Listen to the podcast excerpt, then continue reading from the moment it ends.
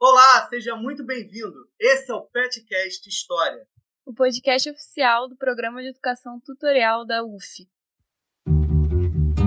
Trabalhadores do Brasil. Porque entende que o inimigo é uno. Assim sendo, declaro vaga a presidência da República. Filhotes da ditadura. Todas as fronteiras da Alemanha Oriental estão abertas. Vai todo mundo perder. Isso é uma mentira, é uma pantomima, uma patuscada. É, hoje estou eu aqui, Giovana Vermelinger, mais uma vez, e vou apresentar esse programa com meu amigo, mais uma vez, Felipe Camargo, também pulsista do PET. Oi, Felipe. Oi, Giovana, tudo bem? A gente já virou parceria né, nesse podcast. É verdade. Tá alguns programas apresentando juntos. Bom, Giovana, esse é um programa muito especial, né? A gente está no nosso 19 episódio do Petcast História. A gente está indo longe, quase 20, né? E a gente, nesse episódio, dá sequência ao projeto que a gente vai seguir ao longo de 2021, um projeto muito especial que a gente está gostando muito de trabalhar, que é a série Revoltas do Brasil. Nesse primeiro momento, nessa primeira fase, a série Revoltas do Brasil está trabalhando o Brasil colonial, no 17 episódio do Petcast, que foi o primeiro episódio da série, a gente conversou com o professor Luciano Figueiredo, do Impressões Rebeldes, professor da UF, coordena o projeto Impressões Rebeldes. Ele deu uma palhinha para a gente, conversou com a gente de maneira panorâmica sobre o, as revoltas no Brasil colônia. E hoje a gente vai tomar alguns eventos, tomar especificamente o evento da Confederação dos Tamoios e uma revolta dentro desse grande evento que é a Batalha das Canoas, né, Giovana? Temos convidados especiais para isso. Exatamente. Hoje a gente trouxe dois é, pesquisadores do projeto da FAPERJ, um Rio de Revoltas, Eduardo Chu e Daniel Monteiro, para falar um pouquinho e bater um papo sobre essas revoltas. Oi, Eduardo, tudo bem? Oi, tudo bem? Né, eu sou Eduardo Chu, né? É um prazer estar aqui para falar desse assunto tão interessante, né? E no Impressões Rebeldes, né? Eu primeiro é, não fui né, é, elencado para trabalhar com o século XVI. Né, eu comecei com delimitação espacial para definir o que, que era o Rio de Janeiro ou não. Né, conforme eu fui avançando no meu trabalho, eu também fiquei com um pouco de inveja dos meus colegas bolsistas, né, porque assim, entre delimitação espacial e revoltas, as revoltas são um pouco mais interessantes. Então, eu tenho sido aí, depois que eu acabei meu trabalho na, na delimitação espacial, né, eu tenho servido aí de coringa, né, tenho trabalhado bastante com o Daniel aí no século XVI, né, em outros, né, outros séculos aí, esporadicamente. Mas é um prazer estar aqui. Boa tarde, gente. É um prazer estar aqui. Agradeço novamente o convite, estar falando de um tema tão, tão importante, tão relevante, como o Eduardo e a Giovana falaram. Eu sou bolsista do projeto Impressões Rebeldes. Eu fiquei encarregado de falar dessa parte inicial, né, o século XVI, a parte da conquista. Então, teve muito conflito entre nativos, indígenas e portugueses. Então eu trabalho especificamente sobre, sobre essas revoltas, mas é um prazer estar aqui falando um pouquinho delas para vocês. Queria agradecer vocês dois muito pela participação. É muito bom a gente ter a gente graduando, produzindo conteúdo aí sobre pesquisando, enfim, muito obrigado por terem topado. E queria relembrar que nessa série de revoltas, é, se você se interessar por esse tema, é que o Impressões Rebeldes é a maior plataforma do Brasil sobre esse tema, é a mais completa, lá tem uma linha de uma linha do tempo muitas, muitas revoltas ao longo do Brasil colônia. E então, se você quiser acompanhar lá, o site Impressões Rebeldes, nós estamos também no Instagram, arroba Impressões Rebeldes, no Facebook, e no Twitter também, Impressões Rebeldes. É, e aproveitar também ao momento do Merchan, a gente lembra também as redes sociais do PET, para a gente poder é, Para você poder acompanhar o nosso trabalho, além do podcast, temos o Rememorizando, temos outros vários projetos como Mais História. Então você pode procurar no Facebook Pet História UF Niterói, no Instagram Pet História UF e no Twitter Pet História. Então siga a gente para acompanhar os nossos projetos. Bom, Giovana, então vamos lá, vamos começar a brincadeira aqui falando sobre Brasil Colônia abordando essas revoltas, né, esses movimentos que a gente trouxe para hoje. É legal que são dois movimentos, né, um dentro do outro, que a gente vai abordar aqui. que são bastante importantes, são consideráveis para a gente olhar para a formação do Rio de Janeiro, para a gente olhar também como é que foi o processo de colonização no primeiro século do Brasil colônia, né, nesse primeiro momento dos portugueses e franceses e outros povos europeus invadindo o território que se formou como Brasil. Bom, então a gente fala aqui até para quebrar alguns mitos consolidados né, no senso comum que a gente aprende na escola sobre esse processo de colonização, sobre a relação entre europeus e indígenas, sobre a formação da cidade do Rio de Janeiro. A gente vai até tentar contestar um pouco o que se consolidou como história oficial na memória da cidade do Rio de Janeiro do que de como ela foi formada. Vamos lá. É, em primeiro lugar, a relação entre europeus e indígenas. A gente escuta muito duas versões desse contato, né? uma que ressalta a ação violenta dos portugueses com os povos nativos, é, a escravidão e o massacre desses povos. E outra que as primeiras relações se deram através do escambo, né? mas com a vantagem dos portugueses que entregavam objetos de menor valor e recebiam informações, alianças e outros ganhos mais vantajosos. Essas duas versões ocorreram de fato, mas o grande problema é quando se reduz os primeiros contatos exclusivamente a elas, quando a gente trata que o primeiro contato foi só isso ou aquilo. Além disso, essas duas versões elas colocam a figura do indígena como passiva, né? apagando suas inúmeras formas de resistência, e elas passam uma ideia de que é, é, os indígenas eram enganados pelos portugueses. E a gente sabe que isso não é verdade, não é exatamente dessa forma. Isso tudo é fruto de uma narrativa histórica completamente eurocêntrica, focada na visão do colonizador. E é importante que a gente ressalte que as relações entre esses dois grupos foram diversas, entre escambos pensados por ambos os lados, alianças de determinadas tribos com portugueses para guerrear com outra tribo, porque a gente sabe que antes da chegada dos europeus, as nações indígenas estavam em constante contato e também entravam em conflitos, alianças, rivalidades entre si.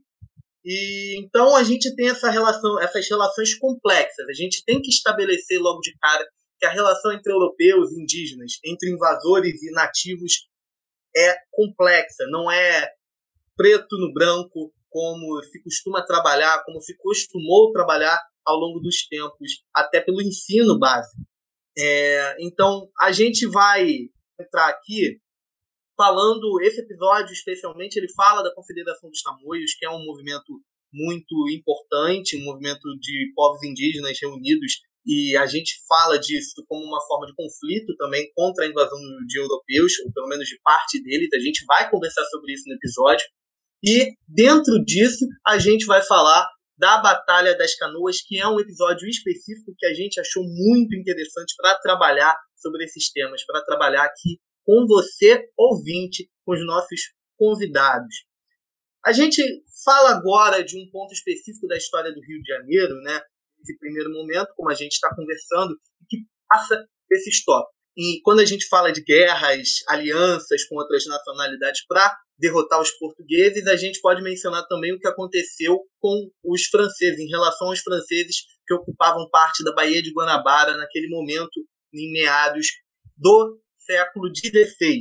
Nessa época, o Rio de Janeiro vivia né, uma ameaça de ser tomado, de ser ocupado, a região que hoje a gente tem como Rio de Janeiro, de ser ocupado pelos franceses no que se chama, né, queriam estabelecer aqui no que ficou chamado por França Antártica. E aí a gente traz o nosso convidado, Daniel Freitas, para falar um pouco sobre isso, sobre a França Antártica, explicar para você, ouvinte, do que se trata, que projeto era esse. Muito bem, né? Quando a gente pensa né, nessa parte colonial, a gente já consegue imaginar muito bem os portugueses chegando, os colonizadores, a gente consegue imaginar é, os índios resistentes e até também os indígenas que, de certa forma, auxiliaram os colonizadores nesse processo, mas muitas vezes as pessoas não sabem muito bem o que os franceses estavam fazendo ali no, no Rio de Janeiro, né? Mas quando a gente para para analisar a historiografia, a gente vê que a presença francesa no Brasil ela é quase tão antiga quanto a portuguesa, né? Desde 1504, desde 1503, por aí, a gente já tem a presença de um, de um navio francês que estava ali e não para colonizar, basicamente para eles eram aventureiros, então eles estavam ali para negociar, trazer para o Brasil também para negociar na, na França e tudo mais.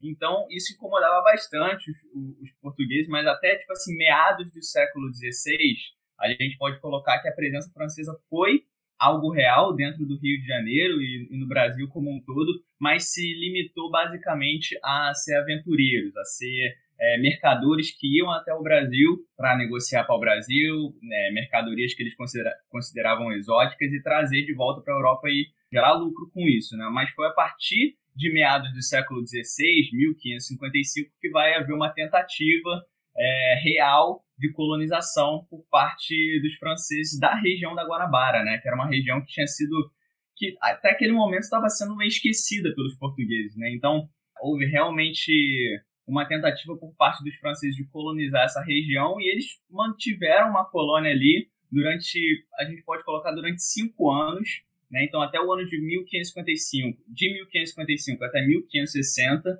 houve uma expedição francesa colonizatória lá e por uma série de motivos, né, tanto internos, né, de discórdias entre franceses, mas por fim, em 1560, os portugueses eles se aliaram, eles já sabiam da presença deles, demoraram para agir, mas então o governador-geral da época, o Mendes Salles, recebeu a missão de ir até o Rio de Janeiro e justamente expulsar, é, destruir a colônia que estava ali, e foi assim que sucedeu, né? Mas o, o Mendes Salles não tinha homens o suficiente para, tipo assim, para estabelecer uma, uma colônia ali portuguesa. Ele não tinha homens o suficiente para povoar aquela região. Então, depois que ele destruiu o que os franceses e tupinambás tinham construído, ele simplesmente voltou e muitos dos que fugiram, dos que acabaram sobrevivendo, realmente voltaram para aquela região. Então, a colônia francesa foi né, destruída no ano de 1560, mas os franceses permaneceram ali durante um bom tempo, junto com os tupinambás, resistindo propriamente, é, ajudando eles né, nessa, nessa resistência contra os portugueses temiminóis é, na Confederação dos Tamus por um bom tempo. Então, isso explica o que, que os franceses estavam fazendo né, no Rio de Janeiro, por que, que tinha tantos franceses lá, e, e é isso. Então, é, depois dessa ótima explicação do Daniel, a gente vai falar um pouquinho de um último conceito aqui antes de ir para entrar de fato na Confederação dos Tamoios. Conceito que a gente julga importante para entender melhor esse início da colonização no Brasil e também no Rio de Janeiro, que é o da Guerra Justa, mas só que aplicado a esse contexto de escravização indígena nas Américas. Após muitas deliberações da Igreja Católica, foi decidido que o índio ele tinha sim uma alma e por isso ele não podia ser escravizado. Só que como a, as inúmeras religiosidades indígenas é, que eram praticadas aqui no Brasil antes da chegada dos portugueses eram pagãs, ou seja, não eram católicas, a igreja entendeu que essa alma que os índios possuíam, ela estava condenada e que para que ela pudesse ser salva, os nativos deviam se converter ao cristianismo e praticá-lo. E esse processo todo era feito através da catequese, um processo conduzido pelos jesuítas.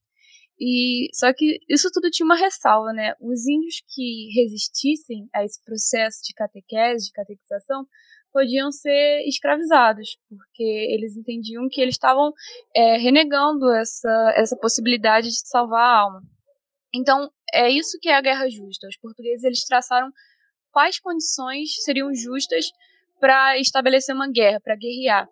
Enfim, é, estava muito presente no, é, no início da colonização, quando não se utilizava, principalmente aqui no Rio de Janeiro, a mão de obra escravizada africana, porque, assim, tinha a narrativa da Igreja Católica de que o índio possuía alma e da catequese, do papel dos jesuítas, que foi extremamente importante e vasto, que isso daria um episódio só por, pela própria ação dos jesuítas, mas existia sim, de fato, a escravidão do, dos indígenas, ela era largamente utilizada justamente baseada nesse contexto de guerra justa. Então, feitos esses primeiros esclarecimentos, a gente pode é, seguir para a Confederação dos Tamoios e a gente vai chamar o Eduardo para comentar um pouquinho aqui como foi essa revolta, fazer algumas reflexões sobre ela e a gente vai conversando ao longo desse episódio. É, é, obrigado, Giovana. É, exatamente. É, a Confederação dos Tamoios, né, eu acho que ela é um episódio muito interessante para a gente também, é, porque a gente pode ver muito bem com os episódios dela isso que o Felipe já começou né, a, a introduzir, né? Esses vários conceitos que, errados que a gente tem, né? Existiu escambo né, entre os portugueses e os, e, o, os indígenas, claro? Mas aí existe muito aquela visão do tipo, ah, mas eles trocavam um espelhinho por pau-brasil e pau-brasil era muito mais valioso, né? Primeiro que isso não é, não é completamente verdade, né? Não era apenas os gigangas que eles trocavam, né? E às vezes, muitas vezes eles conseguiam ferramentas que eram muito mais é, úteis, assim, de um material que eles não dominavam ainda. Então eram ferramentas, ou que eles utilizavam armas também, né? E também tem a questão de você precisa, você precisa enxergar o lado dos indígenas, né? Então, por exemplo, um espelho. Os indígenas não tinham espelho. Então você você, que só via sua reflexão a partir da água, né, ali parada, né, você recebe essa, essa coisa nova que reflete a luz, que faz que é algo completamente diferente para você. Então imagina se viesse, né, uma outra civilização aqui e te oferecesse, sei lá, algo que deixasse a sua pele azul, por exemplo. O que ia ter de gente trocando coisas que é, muitos outros viram como ah, valiosas e tal, porque ah, mas você só está botando sua pele azul, por exemplo. Ah, mas aqui a gente não tem algo que deixa a pele azul de imediato, por exemplo, né? Então, assim, a gente tem que ver também, tem que, tem que parar de olhar sempre com os olhos europeus para essas questões indígenas, né? A outra coisa que é muito marcante, né, são as alianças é, na Guerra dos Tamoios e como elas são fluidas, né? Muitas vezes a gente aprende na escola, eu pelo menos foi assim que ah, os portugueses eles é, convenceram os tupiniquins e os teminóis, então é, é tupiniquim tem nó com português e ali de resto, né, os tamoios que não é nem tipo uma etnia de, de verdade, mais um grupo, né, de, de tribos ali, né, de, de tupinambás e outros vários grupos, né. Mas então assim, gente, então assim, não são essas é, alianças fixas, né, é o que eu quero dizer. A gente vai ter vários movimentos ali entre assim, os, tupi, os tupiniquins eram rivais dos tupinambás, mas vão ter momentos que os tupiniquins vão trair os próprios e se juntar aos tupinambás. Vai ter momento que alguns tupinambás vão trocar de lado. Então, assim, não é uma guerra né, em que é fixo, é, não, não são aliados fixos, os indígenas não eram completamente convencidos é, pelos europeus é, nesse sentido. Então você vai ver muitas das alianças trocar conforme a agência indígena. Né? Então, assim, é, é, claro que os portugueses e franceses chegaram a enganar muitas vezes os indígenas, né? mas não é, não não é uma inocência, não é uma reação que acontece. E sim, né, é, justamente a gente vai ver que muitos dos ataques dos tupinambás, né, é, não foram como os jesuítas pensavam. Os jesuítas, né, portugueses, olhavam para os tambores e falavam, ah, não, é, isso é porque os franceses estão corrompendo eles, né. Isso vai ser uma narrativa que vai, assim, atravessar séculos, né, de que os indígenas eles não têm é, a capacidade de se organizar para resistir e precisa ter alguém de fora, né, justamente organizando eles. E também a gente não pode esquecer que muitas vezes a gente não percebe na escola, eu estou falando assim com minha experiência, que assim, eu aprendi é, o que seria quase que um, um, old school, né, ali, né, uma coisa meio antiga, tipo, ah, o índio, pô, é inocente, ele é coitadinho, sabe, e, e não tinha agência e tal. Então, assim, é, a gente vê com isso a agência indígena, mas também a dependência é, dos, dos indígenas para o projeto colonizador. Eu e o Daniel, a gente fez é, recentemente agora, né, no aniversário de Salvador, né, a gente teve que dar uma, uma estudadinha lá para o que aconteceu com o Nordeste e tal, e a gente viu que eles não conseguiram fundar né, o que seria Salvador, a fundação de Salvador foi atrasada justamente por causa de revoltas indígenas, que também foi causa de várias falhas ali nas capitanias hereditárias, né, e foi preciso fazer uma, é, fazer uma, as bases da política indigenista ali, né, a gente precisa né, ter esses caras do nosso lado, porque a gente não tem gente para colonizar, né, como acho que muito bem o Daniel falou. Então, assim, a gente precisa ter, porque se os indígenas, sem a, sem a colaboração indígena, não haveria como é, haver a colonização é, do Brasil. Então, assim, agora é, eu não quero também né, monopolizar a fala aqui, né, mas, assim, é, depois eu, eu gostaria de retornar a alguns eventos que eu cobri ali no, no Impressões Rebeldes, né, para justamente poder mostrar né, esses exemplos, porque eu falando aqui pode ficar meio intangível. Então, assim, é, eu, eu, passo agora a palavra para quem quiser, mas depois eu gostaria de retornar para dar esse exemplo. É isso mesmo. Então, depois a gente falando disso, vai ficar mais claro, é, com o exemplo da própria Confederação dos Tamoios, isso que o Eduardo está falando. Mas eu, gostar, eu queria comentar aqui que exatamente essa, essa pouca é, cobertura que chega para a gente no ensino sobre a agência indígena, sobre os indígenas no começo da, da colonização, seja na escola, até mesmo na faculdade, nos, na, nos outros tipos de mídia, de entretenimento, a representação do indígena é muito eurocêntrica.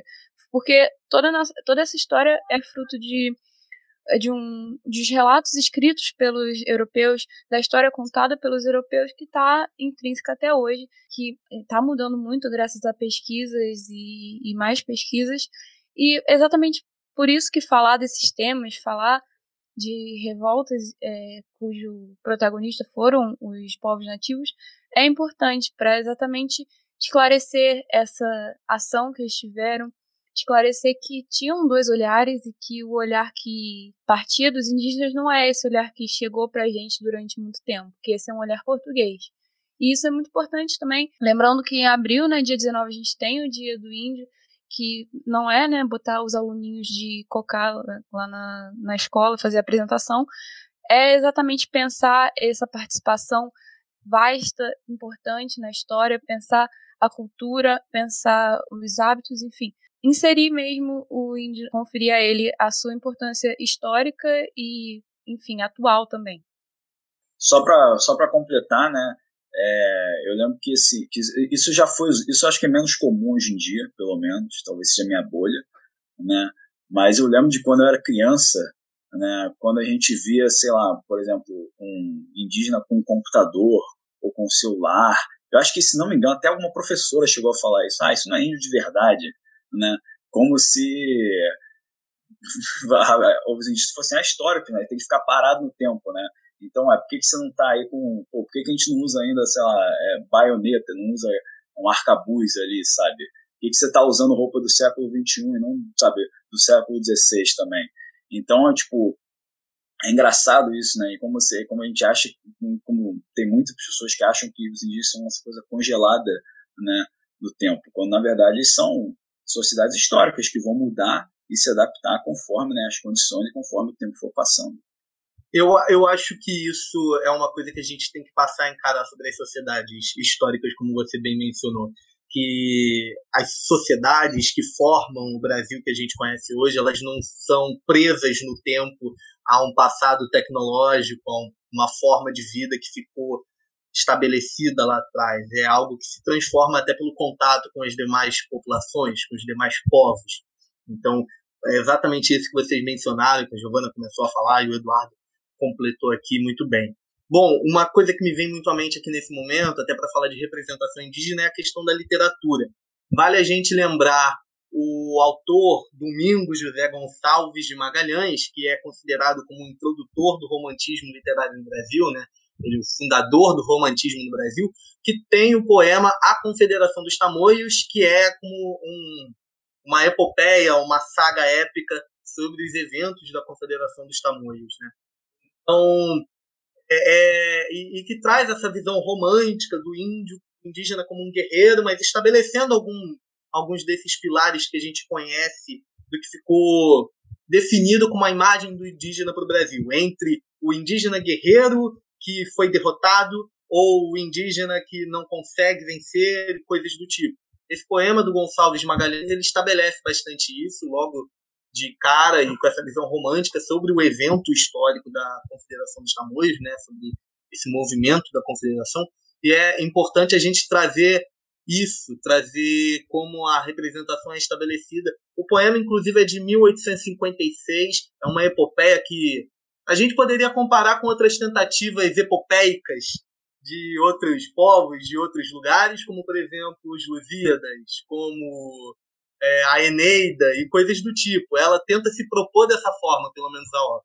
Pelo menos a gente pode entender que a obra tenta se propor dessa forma. E uma outra lembrança literária de representação que me vem à mente é porque aí eu falo até de uma perspectiva pessoal quando eu era pequeno, um dos primeiros livros que eu me lembro assim, de ter, acho que nos meus 10 anos, de ler numa escola municipal, achar esse livro, ler e ficar maravilhado com história, foi o livro A Guerra dos Tamoios de Ailton Quintiliano, que é um livro construído, é um livro lançado em 1965, quando se completou 400 anos da fundação do Rio de Janeiro. Recentemente nós tivemos o 450, né? Mas quando teve o quarto centenário da cidade do Rio de Janeiro, teve o lançamento desse livro, ele foi reeditado em 2002, do Ailton Quintiliano, que é um livro que eu me lembro de ter lido e que traz uma visão romântica bastante intensa. Ele traz uma narrativa romântica, também baseado no poema do Gonçalves de Magalhães, sobre a Confederação dos Tamoios. E é, é bastante interessante a gente trazer como isso foi reforçado. Uma diferença de século, né? Enquanto o Gonçalves de Magalhães lança lá em 1856, também numa ideia de construção nacional, talvez naquele período do Império. Cem anos depois, no quarto centenário da cidade do Rio de Janeiro, muito do que ele trabalhou em forma de poesia foi trazido em forma de prosa pelo Ailton Quintiliano, é, num livro que eu menciono aqui também porque marcou a minha infância, eu lembro bem disso. Primeiro, só dizer que estou muito impressionado com o Felipe, né, que leu o Ailton Quintiliano com 10 anos, eu acho que eu estou uma década atrasado, que eu só li para... Também, pensei a mesma coisa. É. Então, parabéns, mas acho eu que... era uma criança estranha, gente, eu era uma criança estranha. Eu, eu, achei que você ia falar, ia, ia falar dos romances de, de, de, dos indígenas ali, tipo, do romancismo, aí também tem um Ailton que foi, fiquei, fiquei em choque, assim. É, a gente só descobriu o Quintiliano, tipo assim, há pouco tempo, então a gente tá aqui intimidado com isso, mas. Mas eu, eu acho que é, é só um comentário em relação a essa, essa dupla perspectiva que às vezes a gente assume em relação ao indígena, né? Tem a perspectiva meio é, clássica que a gente, como historiador, a gente busca evitar, que é aquela estereotipação negativa de um índio como é, passivo, quase que amorfo, não é sujeito de nada e tudo mais, mas muitas vezes a gente tenta superar isso, positivando é, um indígena, romantizando muito, só que a gente não entende quando a gente romantiza demais, a gente acaba incorrendo em outro tipo de estereotipação.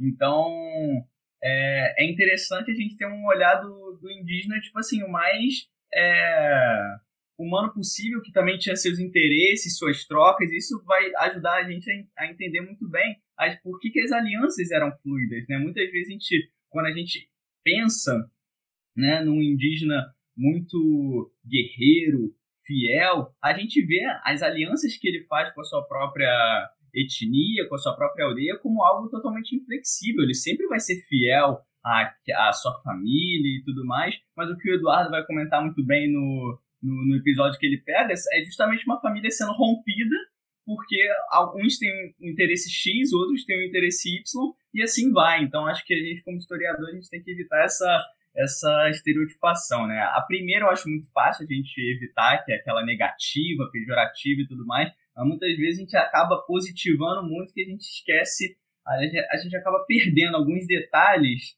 que, que a gente pode estar pegando se a gente não, não entra nesse erro. Bem, é, o primeiro episódio que eu queria é, trazer aqui, né, que dá para a gente mostrar justamente como o Daniel falou, né, acho que se a gente quiser, né, eu pelo menos sempre quando imagino isso, sempre quando eu estou lendo né, alguma coisa de história né, mais factual, eu sempre tento imaginar toda a história na minha cabeça, né, cara? E, e mais que a gente fala que é, não é para romantizar, mas na sua cabeça você pode romantizar um pouco, para imaginar as cenas e tal. Então eu sempre imagino uma batalha tipo, né, é, é, Polinices e Etéocles, né, os, os, dois, os dois irmãos dali da Grécia, que um lutou por uma cidade, outro pela outra, né, mas assim, né, é, o episódio que eu vou falar aqui é o Cerco de Piratininga, né, que seja o episódio pelo qual ele é mais conhecido, né, que ele envolve, né, segundo né, os historiadores mais estudados do que eu, é, que teria sido assim um dos maiores conflitos né, da, da Confederação dos Tamoios, né, pelo menos, é, e a sua fase mais agressiva, né. E aí, é, o que aconteceu foi o seguinte: os portugueses fizeram um ataque preventivo algumas das aldeias dos Tamoios, falharam, né, e mais tarde, naquele ano, os, os Tamoios decidiram dar o troco, né, a vitória, né, é, da defesa deles é, inspirou certa confiança, né, e eles se prepararam para fazer um ataque. É, do lado dos tamoios, né, havia um integrante relativamente novo ali, é, pelo nome Piquerobe, isso. Né? O nome, na verdade, diverge. O nome, eu, eu li assim, alguns textos sobre esse, esse, esse acontecimento e cada, e cada autor parece dar um nome diferente, então assim, mas eu estou indo com Piquerobe, por enquanto. Né? É, então assim, o Piquerobe, ele, ele, ele, ele e a maioria dos tupiniquins romperam com os portugueses, porque conforme né, é, os tupinambás foram se afastando das fronteiras portuguesas, é, ficou mais difícil né, de, de, escravizar esses, esses indígenas que não eram aliados. Né? Então os portugueses começaram a escravizar os próprios tupiniquins. E o Piquerobe também começou a ter uma relação mais difícil com o irmão dele, né, o Tibiriçá. Então ele se juntou, e a gente vê aí, a, a, vê aí as alianças mais fluidas, né, ao, a, a Confederação dos Tamoios. E vai estar presente nesse ataque a vila de São Paulo de Piratininga, que é São Paulo, né, antigamente chamada São Paulo de Piratininga.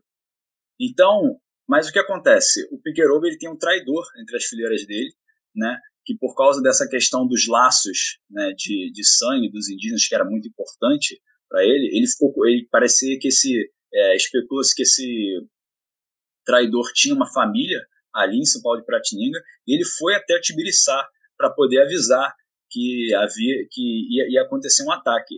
E o Tibiriçá ajudou a fundar São Paulo de Pratininga, né, foi é, ter, foi ali reforçar é, e proteger a, a aldeia dele, a aldeia ali dos aliados dele, né? E bem, o que aconteceu foi, né, esse, o ataque aconteceu e eles não tinham mais a, a, o elemento surpresa e por isso o ataque acabou falhando depois de, de dois dias de cerco, mais ou menos ali. Né? Um episódio interessante é que o é, Jaguarraro, se não me engano, né, o sobrinho do Tibiriçá, ele foi um dia antes da batalha até o Tibiriçá e tentar convencer ele a, a, a, trocar de lado, a desistir de ajudar os portugueses, mas o Tibiriçá é, rechaçou ali qualquer tentativa. É, no final, então, assim, vê o Tibiriçá ele, cons ele consegue organizar e vencer, ele que já era, assim, um, um, senhor de idade ali, já era avô, já tinha, tipo, pelo menos 60 anos ali, organizou, né, é, tanto o Piquerobe quanto o Jaguar, com certeza, mas o Piquerobe também deve ter morrido nessa batalha, né, e ali os Tupinambás, né, a Confederação dos Tamoios, recuou né, tendo fracassado no ataque, né. E até um episódio interessante que é, quando eles estão correndo, né, aí a parte que né, o pessoal que está na aldeia ali defendendo sai para poder tentar é, correr atrás dos, dos, fugitivos, assim, né? E aí dois, é, dois tamoios né, são capturados e aí eles falam que, ah, não, porque a gente é amigo dos padres, a gente está com os padres, perdão, perdão. E o Tibiriçá, ele pega um tacape e pá, descreve que ele quebra a cabeça dos dois ali né? É, então, assim, esse exemplo né, é muito interessante, né, porque a gente vê simplesmente, a gente vê é, que o Piquerobe é, é, rompe com os portugueses, né, é, junto com vários tupiniquins. A gente vê que o, alguém, alguém da, ali do, do grupo dos tamoios rompeu com os tamoios para poder avisar né, o Tibiriçá. Então, assim, a gente vê que é, é, que as alianças são fluidas, que cada, cada, cada tribo, cada índio também tem, tem seu próprio interesse. Né? É, e isso, isso assim, com certeza já aconteceu em vários outros né, episódios, assim, com outras nações e tal. Então, assim, é um episódio interessante, mas não é algo que você, se você parar a pensar, numa, talvez numa idade média, por exemplo, não é não é um episódio é, é, é, isolado, por exemplo. Então, assim, você. Então, assim, isso para mostrar como qualquer outra etnia, sociedade, vai haver também esse tipo de fluidez ali. Mas é claro que também é reforçada pelos, é, pelas é, alianças sanguíneas, que são uma coisa muito importante ali para os indígenas dessa área. Os indígenas dessa área, né, as tribos, elas tinham uma tradição um pouco diferente da maioria ali, né? Eles diferenciavam por causa do cunhadismo, né? Então, é, vocês perguntam, mas por que, que o Tibiriçá ele, ele, ele se aliou aos portugueses? Ah, porque os portugueses falaram na cabeça dele? Não só isso, o Tibiriçá de fato se converteu e mudou o nome dele para Martim Afonso, né? Mas assim, o que aconteceu é que o João Ramalho, né, que era amigo do Brás Cubas, que era uma autoridade ali em São Paulo de Piratininga, ele era casado com uma das filhas do Tibiriçá. Então, né, é, então essa relação do cunhadismo foi o que aproximou bastante essas tribos. E a gente vê que prevaleceu né, a relação entre o João Ramalho e o Tibiriçá do que o Tibiriçá e o próprio irmão. Então a gente também tem essa é, essa, essa excentricidade também né, no conflito, né, é, dos conflitos ali da, dos indígenas dessa área do litoral ali do Brasil. Bom, muito importante o comentário do Eduardo. Eu gostaria só de acrescentar aqui um comentário pessoal aqui do que a gente já falou. Os meninos demonstraram até, os nossos colegas aqui demonstraram até um espanto quando eu mencionei o livro do Ailton Quintiliano. É verdade, eu fui até conferir eu fui conferir para ver se eu tinha lido esse livro mesmo quando eu era pequeno. Enquanto a gente está gravando aqui, eu fui conferir. E eu estou muito assustado, de verdade, com o fato de que eu realmente li. Então, fica a sugestão para vocês lerem, por favor, leiam. É, procurem, enquanto vocês puderem ler sobre tudo, vocês leem, né? Mas é, é, interessante mesmo e eu tô realmente muito assustado que eu li esse livro com 10 anos de idade. Mas vamos seguir aqui, né? O Daniel vai comentar pra gente um pouco sobre a Batalha das Canoas. Muito bem, então. É, a Batalha das Canoas, ela tá em volta de muito misticismo, né? Mas primeiro eu quero falar do contexto mais amplo dela. Como o Felipe colocou muito bem, ela acontece dentro da Confederação dos Tamoios, né? Então, quando a gente vai comentar da Confederação dos Tamoios, o episódio anterior que o Eduardo mencionou, ela acontece na Vila de São Paulo. Mas e o Rio de Janeiro? O que estava acontecendo no Rio de Janeiro nesse momento? Não muita coisa por enquanto. Por quê? Naquele momento, os franceses e os tupinambás e, os tamoios, eles habitavam por ali, mas a presença portuguesa ela era muito escassa, ela ainda, tá, ela ainda era muito rara. É a partir do ano de 1565, né, quando o Estácio de Sá vai fundar o Rio de Janeiro, né, lá em 1 de março, que aí as batalhas, as disputas, elas vão se tornar cada vez mais intensas, porque aí ele realmente está no território dos caras e é aí que o, os conflitos vão ser cada vez mais recorrentes. Né? Na verdade, ele tenta fazer isso, ele tenta fazer essa fundação no ano de 1564 e os tupinambás e franceses colocam ele para correr, ele volta para São Vicente só no ano de 1565 ele volta. E é muito interessante que é, quando ele já se estabelece, os tamoios e os franceses eles fazem de tudo já para expulsar eles o mais rápido possível. Por exemplo, eles chegam no dia 1 de março de 1565 já no dia 6, cinco dias depois só, eles é, sofrem um ataque, os portugueses. No dia 10 eles vão sofrer outro, e se eu não me engano, no dia 12 eles já vão sofrer um outro ataque. Então existe uma, uma persistência muito grande da parte dos tamoios em expulsar logo os, os portugueses dali, os portugueses e os, os aliados deles, os tupiniquins. Mas é nesse contexto, então, que a Batalha das Canoas está inserida, num contexto de muita guerra, muita disputa, era algo muito recorrente e ela vai ocorrer em julho de 1566 e vai acontecer numa, numa tentativa dos tamoios de fazer uma emboscada dos portugueses. Né? Na verdade, essa era uma tentativa muito recorrente da parte dos próprios tamoios é, de como tá agindo diante dos portugueses. Eles nunca iam de frente assim, eles preparavam algum tipo de armadilha, tentavam fazer um ataque surpresa, e no caso da Batalha das Canoas não foi diferente eles conseguiram reunir uma quantidade absurda, né, pelo que dizem é, os, as, as, primeiras fontes, os jesuítas e tudo mais, cerca de 180 canoas, era algo muito, era, algo, era um número muito grande, e aí é, eles tiveram o apoio de um cacique de, de Cabo Frio, Guaxará, que ele contribuiu com mais ou menos 100 canoas, e todos eles foram, foram fazer uma, um ataque surpresa, né, os portugueses. Basicamente como se deu né? Tinha um homem chamado Francisco Velho, um português, ele estava no meio da Baía de Guanabara, é, cruzando ela a fim de buscar madeira para construir uma igreja que seria a igreja de São Sebastião. Né? Então, nesse momento, o, algumas poucas canoas tamoias vão meio que cercar o Francisco Velho, justamente não para matar ele, mas para atrair a atenção dos portugueses que estão na cerca, que estão na aldeia lá. Eles conseguem, eles percebem, eles conseguem ver essa essa movimentação tamoia, e aí partem em direção querendo é, livrar o Francisco Velho e tudo mais, o Estácio de Sá vai junto. Na verdade, são quatro é, canoas enviadas. Mas aí, quando o Estácio de Sá está chegando perto, os tamoios eles colocam a, a, eles se propõem a fugir é, de forma intencional, justamente querendo que os portugueses fossem atrás deles. Eles vão. Né? Então, enquanto estão indo, e aí eles são surpreendidos, né? o resto das centenas de canoas restantes começam a aparecer e cercam os portugueses, e aí é, aparentemente seria uma vitória total dos indígenas, porque eles conseguem cercar, eles armam as suas flechas e tudo mais, só que é aí que começa a, a acontecer aquele misticismo que a, a Batalha das Canoas está em volta, né? Conta-se, né, as fontes jesuítas, que um português é, no seu desespero, né, imagino eu, tentando é, se proteger com um tiro de canhão, né, ele, ele, eles levavam um pequeno canhãozinho, né, atrás da, dos batés que eles estavam perseguindo, ele, ele, acabou colocando fogo na pólvora inteira que tinha e isso ocasionou uma explosão. É, isso encheu o ambiente com uma fumaça negra e tudo mais.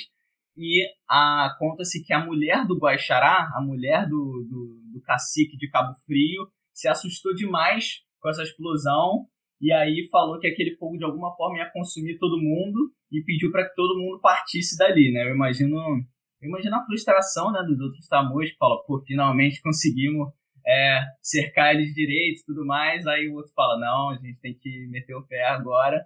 E aí os portugueses eles permaneceram vivos e eles deram um significado muito grande para essa essa revolta. Eles enxergaram isso, né? E isso eu vou comentar um pouco mais tarde. Mas como eles enxergaram nesse como eles enxergaram nessa nesse movimento um, um auxílio da providência divina, um auxílio de que eles estavam sendo protegidos e que de alguma forma, por conta desse auxílio, por conta é, do que aconteceu, eles agora tinham legitimidade, legitimidade para conquistar, legitimidade para colonizar, legitimidade para subjugar. Conta-se a tradição de que os portugueses enxergaram, né, o céu se abrindo e o próprio São, o Santo Sebastião ele apareceu para aquela mulher. Então foi o São Sebastião que gerou um susto naquela mulher e fez com que ela saísse e todos os outros tamoios é, partissem em retirada. Por isso que a Batalha das Canoas, apesar de ser um evento histórico importante, ela está em volta de muito, é, de muito misticismo, né? É, eu achei legal que o Daniel foi mencionando, né, foi contando os eventos da Batalha das Canoas, quando ele fala a canoa indo recolher madeira e de repente cercada no meio da Baía de Guanabara. Quem nunca passou por isso, pegando uma barca para Niterói, né? No nosso cotidiano de estudante da UF, quem nunca? Mas, enfim, é, a brincadeira, eu espero que o isso tenha arrancado alguma risada do ouvinte, eu acho que não. Mas, enfim. Mas, não, só ia comentar que é, a partir desses episódios a gente pode, a gente percebe que o quanto coisa tem nesse início de colonização no, no Rio de Janeiro, e no Brasil também, mas mais especificamente aqui do que a gente está tratando. De quanta coisa legal, quanta coisa que a gente nem faz ideia é, aconteceu. E assim, se vocês quiserem assim, ter mais uma, uma profundidade nesse assunto, para quem gostou mesmo, lá no Impressões Rebeldes tem é, a revolta, a Confederação dos Tamoios tem alguns artigos, e a Batalha das Canoas tem um próprio texto do Daniel, que está muito bom, um texto, um texto novo. Então vocês podem ir lá. É, é impossível, né, cobrir tudo aqui num episódio de podcast, mas lá tem muito, muito material sobre. Então, para quem gostou dessa, dessas revoltas indígenas e de outras mais, podem ir lá, tem muito material aí para vocês se aprofundarem. É, e assim, eu espero que você que está ouvindo a gente tenha tido a mesma coisa que eu senti agora ouvindo o Daniel contando a narrativa da Batalha das Canoas. Eu pensei, nossa, isso daria um ótimo filme. E aí é legal a gente ouvir sobre isso. E, nossa, é bem legal quando a gente vai sabendo a história, vai conhecendo mais as histórias, esses eventos, e a gente sente a paixão por aquilo que está acontecendo, que está sendo narrado. A gente vê que aquilo é muito interessante. A gente para para pensar, nossa, isso é a formação do lugar onde eu vivo hoje, né? Faz parte da formação desse lugar. Eduardo, quer comentar alguma coisa? Então, é, para dizer também que assim, aqui eu acho que a gente deu só uma palhinha, né? É, tem muito mais, se você quiser tem Impressões Rebelde, mas também é, você pode procurar é, textos também, livros ali, para se aprofundar no assunto, né? E aí um rápido comentário, não nem se vai chegar a fazer, mas é, só para ilustrar também essa coisa da agência, né? O Aimberê, é, que fez, a, se não me engano, acho que o, Daniel mencionou um ataque no dia 12, né? E o Aimberê, ele tinha um genro francês, né? E aí foi ele, ele justamente que falou pro genro dele, né? é, que queria agradar o sogrão, provavelmente, né? Foi lá ali, né, é, falar com os franceses para poder justamente armar uma dessas armadilhas aí, que se não me engano foi que aconteceu no dia 10 ou dia 12 ali, né? Então, só, só queria dar mais esse exemplo aí da agência indígena e de como as alianças funcionavam. Mas, mas é isso, eu acho que acho que quem ouvir isso aqui vai, é, acho que o mais importante é ter justamente essas noções, né? E claro também aprender esse episódio muito interessante que é, querendo ou não, dá uma certa coisa de pertencimento, né? Uma, uma coisa que me chama muita atenção, eu queria comentar é, especificamente sobre a Batalha das Canoas, eu acho muito interessante, é quando a gente fala dessa aparição de São Sebastião, né? Essa coisa, essa visão dos portugueses, o surgimento de São Sebastião. A escolha de São Sebastião, se não me engano, ela parte como padroeiro né, do Rio de Janeiro, dessa coisa também parte por conta da chegada em 20 de janeiro, que é a data do santo, pela Igreja Católica. Mas isso é muito simbólico para essa, essa aparição do São Sebastião como um santo guerreiro ali, do lado dos portugueses. É, essa visão né, do São Sebastião. Porque quando a gente fala aparição, a gente também tem que mencionar que isso não deixa de ser uma lenda, de certa forma, por parte dos portugueses. E aí eu acho que isso é muito importante para a gente olhar para a formação religiosa do Rio de Janeiro, para a gente encarar como o Rio de Janeiro se constitui essa cidade, a cidade de São Sebastião do Rio de Janeiro, como ela foi fundada, é, como São Sebastião até hoje é muito forte no imaginário da cidade, é um dia que rende um feriado para o carioca, mas ele é muito forte no imaginário da cidade do Rio de Janeiro e ele é o padroeiro.